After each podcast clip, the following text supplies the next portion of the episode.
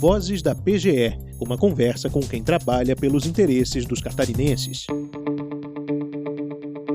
Olá, tudo bem? Você está ouvindo o Vozes da PGE, o podcast da Procuradoria-Geral do Estado de Santa Catarina, que pretende trazer ao longo das semanas informações sobre os acontecimentos que envolveram o Estado de Santa Catarina e que interferem nos direitos dos catarinenses. Neste espaço, nós vamos trazer notícias e também entrevistas com procuradores e servidores da PGE para que você fique por dentro de todas as iniciativas que os advogados públicos de Santa Catarina têm realizado. As notícias da semana. E nós começamos com uma notícia importante.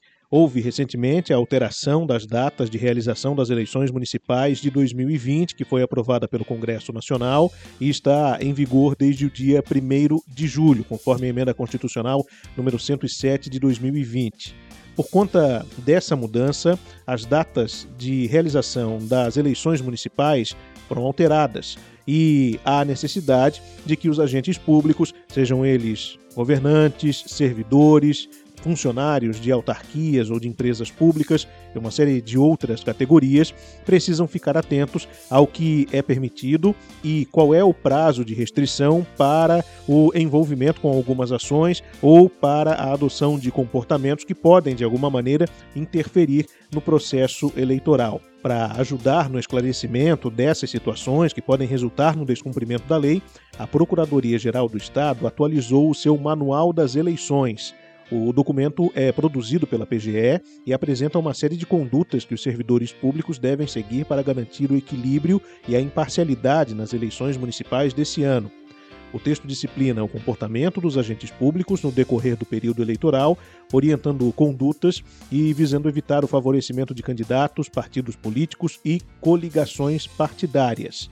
É importante lembrar que, com a alteração da data de realização das eleições, não podem ocorrer nomeações, contratações ou demissões a partir do dia 15 de agosto, três meses antes das eleições, portanto. Também é vedada, a partir dessa data, a realização de pronunciamentos em cadeias de rádio e televisão fora do horário eleitoral gratuito, inauguração de obras, contratação de shows e realização de eventos com recursos públicos, entre outras restrições. Para saber tudo o que mudou e quais são as orientações importantes que você tem que saber, acesse o nosso site pge.sc.gov.br e na aba de Serviços, clique em Manual das Eleições 2020. O arquivo completo e atualizado está lá à sua disposição. Entrevista. Na última semana, a Procuradoria-Geral do Estado instituiu um núcleo especializado para potencializar a recuperação de créditos tributários. O Núcleo de Ações Fiscais Estratégicas vai buscar uma melhor forma de cobrança da dívida ativa como um todo por meio da utilização de novas tecnologias, incluindo o uso de inteligência fiscal e utilização de bancos de dados eletrônicos. Além disso, vai propor alterações do fluxo de trabalho e outras medidas administrativas e legislativas que possam resultar em um aumento da eficácia da cobrança judicial e extrajudicial dos débitos de contribuintes inadimplentes. Quem está conosco nesse momento aqui no Vozes da PGE é o procurador, coordenador da Profis, a Procuradoria Fiscal do Estado de Santa Catarina, Ricardo de Araújo Gama. O NAF, como está sendo chamado, faz parte da Profis. E a primeira pergunta, procurador, é como esse núcleo efetivamente vai funcionar, considerando que vocês têm é, uma expertise de outras ocasiões na atuação contra esse tipo de devedores e, evidentemente, esse conhecimento também será aplicado nessa nova iniciativa. O núcleo de ações fiscais estratégicas ele terá um procurador específico já atuando desde já e o reforço de mais alguns procuradores que ficarão com a missão específica de identificar e dar o tratamento adequado às execuções fiscais desses devedores, sobretudo dos devedores que têm capacidade de honrar com esse pagamento. Então, é preciso que essa atuação seja conjugada com a aplicação de, de ferramentas tecnológicas de identificação da dinâmica que todos essa quantidade enorme de devedores têm em relação ao seu patrimônio e faturamento. Bom, uma das questões mais interessantes é que vocês vão acabar focando também em dívidas com maior probabilidade de recebimento, e aí deve envolver, de certa forma, também grandes devedores, mas vão utilizar bases de dados eletrônicas, o que representa uma maior capacidade de recuperação dos débitos. Né? Primeiramente, segregar o tempo e as energias de alguns que se adotem a cartilha de um trabalho voltado para um comportamento desses grandes devedores.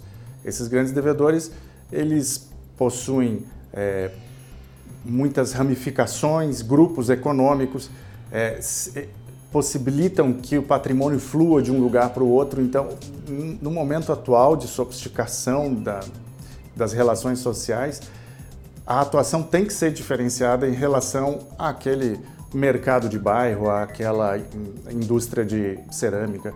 É, é uma atuação que requer especialização com tecnologia e a separação de um mundo mais normal, sem descurar dessas execuções fiscais que precisam ter resposta do público, do poder público, e nós faremos assim. E, no entanto, estabeleceremos também com a ajuda do, do, do NAF uma padronização de forma a que a energia seja dosada conforme é, as especificidades dos devedores. Bom, como eu falei no começo da entrevista, vocês têm expertise nesse tipo de assunto, houve já outras iniciativas no passado. Qual é a estratégia de combate desse núcleo especializado, NAF, que pretende auxiliar na obtenção de bons índices de produtividade? Em primeiro lugar, é que não deixe chegar nos procuradores especializados uma quantidade de tarefas que possam ser concentradas e ter maior rendimento com um outro grupo que saberá dar esse, esse rendimento. A outra situação é que esses procuradores destacados, eles se capacitem em cima dessas ferramentas tecnológicas, eles troquem uh, constante intercâmbio de informações com os demais organismos de investigação do Estado. Eu cito aqui a, a Secretaria da Fazenda, a Polícia Civil, o Ministério Público e, inclusive, uh, outras procuradorias e a P Procuradoria da Fazenda Nacional também esteja uh, arejando informações entre esses profissionais. Nós sabemos, né, procurador Ricardo Gama, da Profis aqui da PGE, que a sonegação não é um crime que atinge só o cofre público. Geralmente, esses casos acabam envolvendo outras atividades delituosas ou até mascarando essas atividades, né?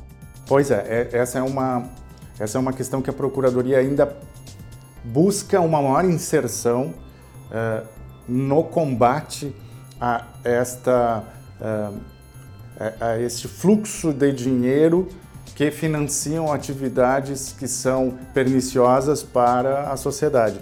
E é isso, atrás disso que nós vamos uh, buscar uma maior participação efetiva e, e, e, suprir essa lacuna que nos é, inclusive, solicitada com bastante ênfase, tanto pela Secretaria da Fazenda quanto pelo Ministério Público. Daí o Comitê Interinstitucional de Recuperação de Ativos, o CIRA, que já está operando e que dos primeiros resultados de, de três anos para cá, é, o que se quer é que se some outros tantos resultados.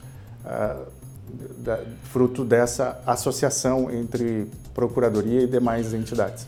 O NAF é mais uma estratégia da Profis, vai ter a coordenação do procurador Francisco Guardini Nogueira e também de outros servidores da PGE. Perfeito.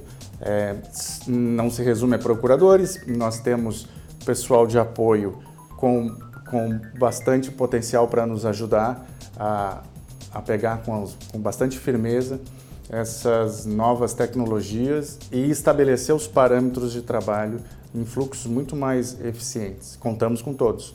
Dr. Ricardo de Araújo Gama, procurador do Estado, coordenador da Procuradoria Fiscal, a Profis, conversando conosco aqui no Vozes da PGE. Muito obrigado. Bom, e para fechar essa edição do Vozes da PGE, nós trazemos para você a notícia de que a Justiça reforçou o entendimento em sentença, após uma defesa feita pela Procuradoria-Geral do Estado, de que não é devida a indenização em razão de uma prisão temporária quando existentes indícios de participação na atividade delituosa falando de um caso em que a autora da ação, presa por suposta participação em uma organização criminosa, exigia indenização por danos morais de 300 mil reais e danos materiais de 295 mil reais do Estado por considerar a prisão ilegal. No processo, a advogada alegava, além da suposta prisão ilegal por 58 dias, que houve erro do Poder Judiciário por ter sido erroneamente vinculada a uma organização criminosa, já que foi absolvida. Ela também argumentava que teve vários direitos básicos transgredidos e que o caso repercutiu na mídia nacional, motivo pelo qual teve que parar de advogar.